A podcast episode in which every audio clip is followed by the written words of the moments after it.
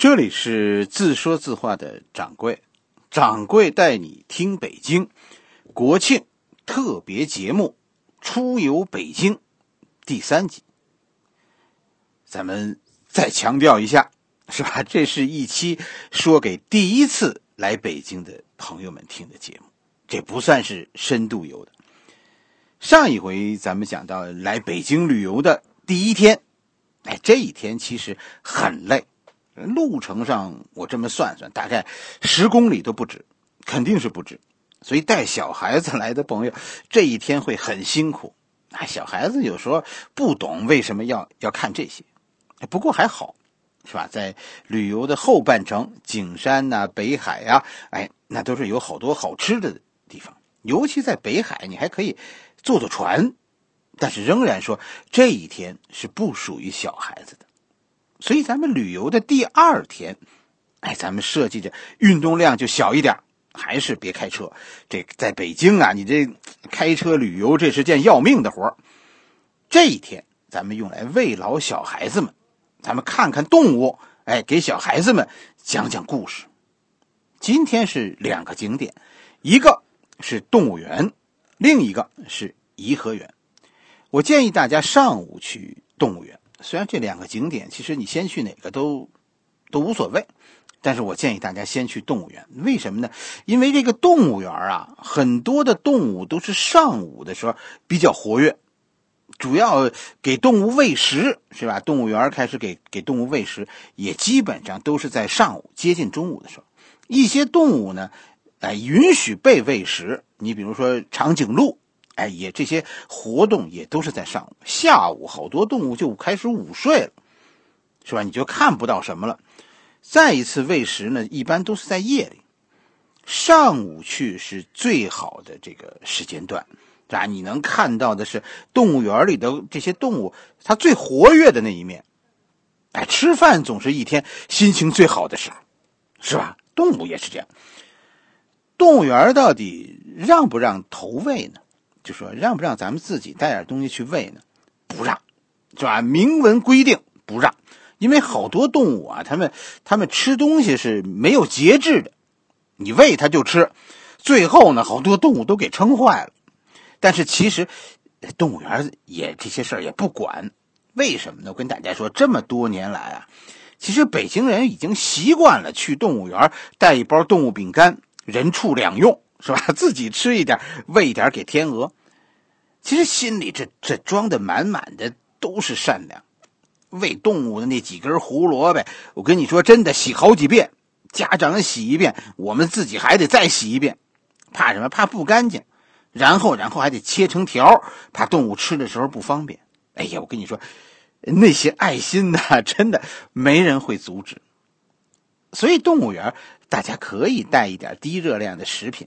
什么水果啊，切成小块的，是吧？动物饼干啊，哎，反正反正我我自己去的时候是是都带，人畜两用。真的有时候看到动物的可爱啊，就就很想鼓励鼓励他们。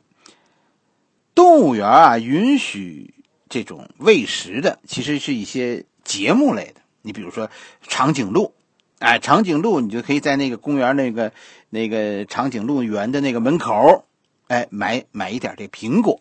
切好的苹果，喂给长颈鹿。哎呀，那那个苹果，我跟你说，我我偷偷的还尝过。哎呦，我跟你说，那那是最酸的那种苹果，那可难吃了。但是这种水果，这我跟长颈鹿啊，它是它的味觉不发达，它尝不出来酸还是不酸。哎，只是含糖量要求最低，含糖量低有利于这些动物们的健康。动物园掌柜讲过一集。是吧？大家大家可以找找听听，找出来听听，这里有很多故事的，尤其是中国近代史上很多最纠结的斗争，都和这儿有关。你看光绪和老佛爷的斗争，袁世凯和宋教仁的，以及哎，这还有好几个烈士埋在这里。哎，现代史上这儿也是有故事的，回家问问老家儿，是吧？我我觉得经历过那个时代的都知道动物园里到底发生过什么。今天上午的第一站，咱们讲了，就是这动物园。当然，还一个重头戏就是看海洋馆。北京的海洋馆呢，其实不大，但是跟大家说很正式。在全国来说，北京的海洋馆条件不怎么好，毕竟北京不在海边但是他做的最认真，北京各种科研，哎，都是很先进、很到位的。从海洋馆出来，跟大家说，就在海洋馆的边上有个不起眼的码头，很多北京人都不知道，因为这个码头，它它开始时间不长。这个码头跟大家说有船。这个码头算是一种交通工具，从动物园可以坐船直达颐和园。开车的朋友这就悲剧了，怎么办呢？车车在这儿呢，一会儿还得回来取车。坐船去颐和园，这是当年慈禧老佛爷的待遇。其实过去真的去颐和园，这是主要的方式。原来的这些这些皇帝呀、皇这太后啊。啊，去颐和园不是坐车去，都是出西直门，然后上船。颐和园呢，这个这个跟故宫一样，这也是一个皇家建筑，它也是前面是朝，后面是家，体现一种一种家国情怀。来北京，为什么说北京这些建筑它的完整性很重要呢？你从这些建筑中啊，你看到的其实常常是一种情怀。就完整的一种认知啊，这种这种家国情怀，在北京是非常明显的。国里边一定有个家，先有家再有国，家和国是是在一起的，是前后是不可分开的。颐和园其实大家很多人都去过，但我跟你们说，很多人都错过了颐和园真正的宝贝。颐和园里有一条长廊。哎，这是这个园子里掌柜认为，作为一个游客来说最值得看的地方，也是我们这些北京长大的孩子小时候，呃，愿意来颐和园，就是因为这条长廊。我们记忆里对佛香阁的印象其实不深，但是这条长廊真真的就真正的就就深深的刻在了我们的脑子里。长廊上的那些那些，哎，长廊上是顶上画了很多的画。每一幅画跟你说都有讲，多数都是历史故事。跟大家说，就这些故事，你看看，你能看出几个？这很重要。这些都是一个清朝文人如数家珍的故事，伴随着他们长大的故事。能看懂所有的故事，说明你和一个清朝文人在知识体系上大体相当。一般的人，我跟你说都看不全。掌柜到现在还有好多不知道呢。不但我不知道，我我家里的那些大学问们也都不知道。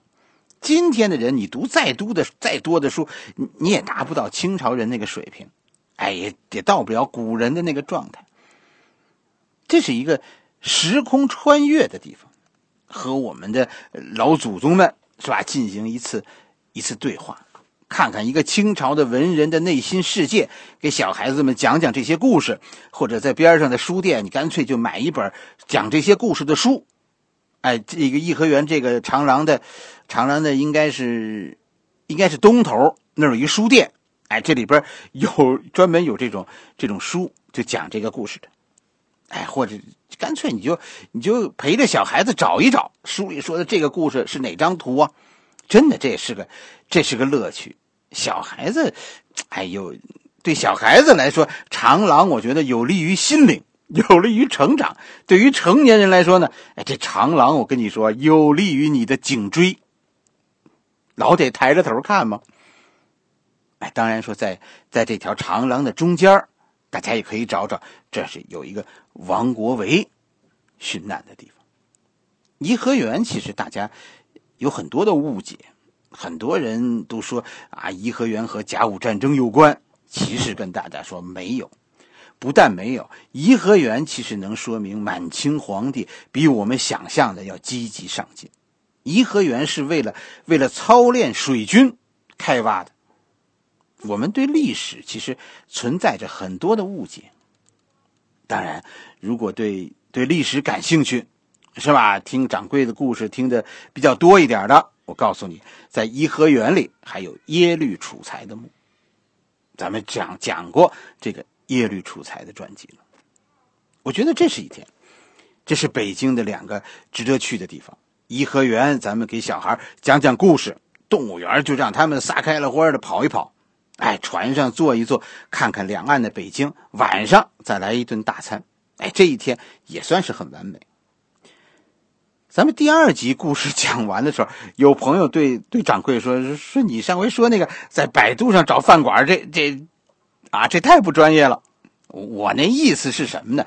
是晚餐其实只有两顿，一句全一顿是全聚德，一顿是东来顺是吧？你搜一搜附近啊，哪家哪有这两家饭馆你不用吃别的，不是说到百度上去搜搜今天晚上吃什么，不是，就是这两顿饭，你就搜一下。离你最近的这两家饭馆在哪儿就行了。我印象中，其实北海后门那是吧？这这两家饭馆都有。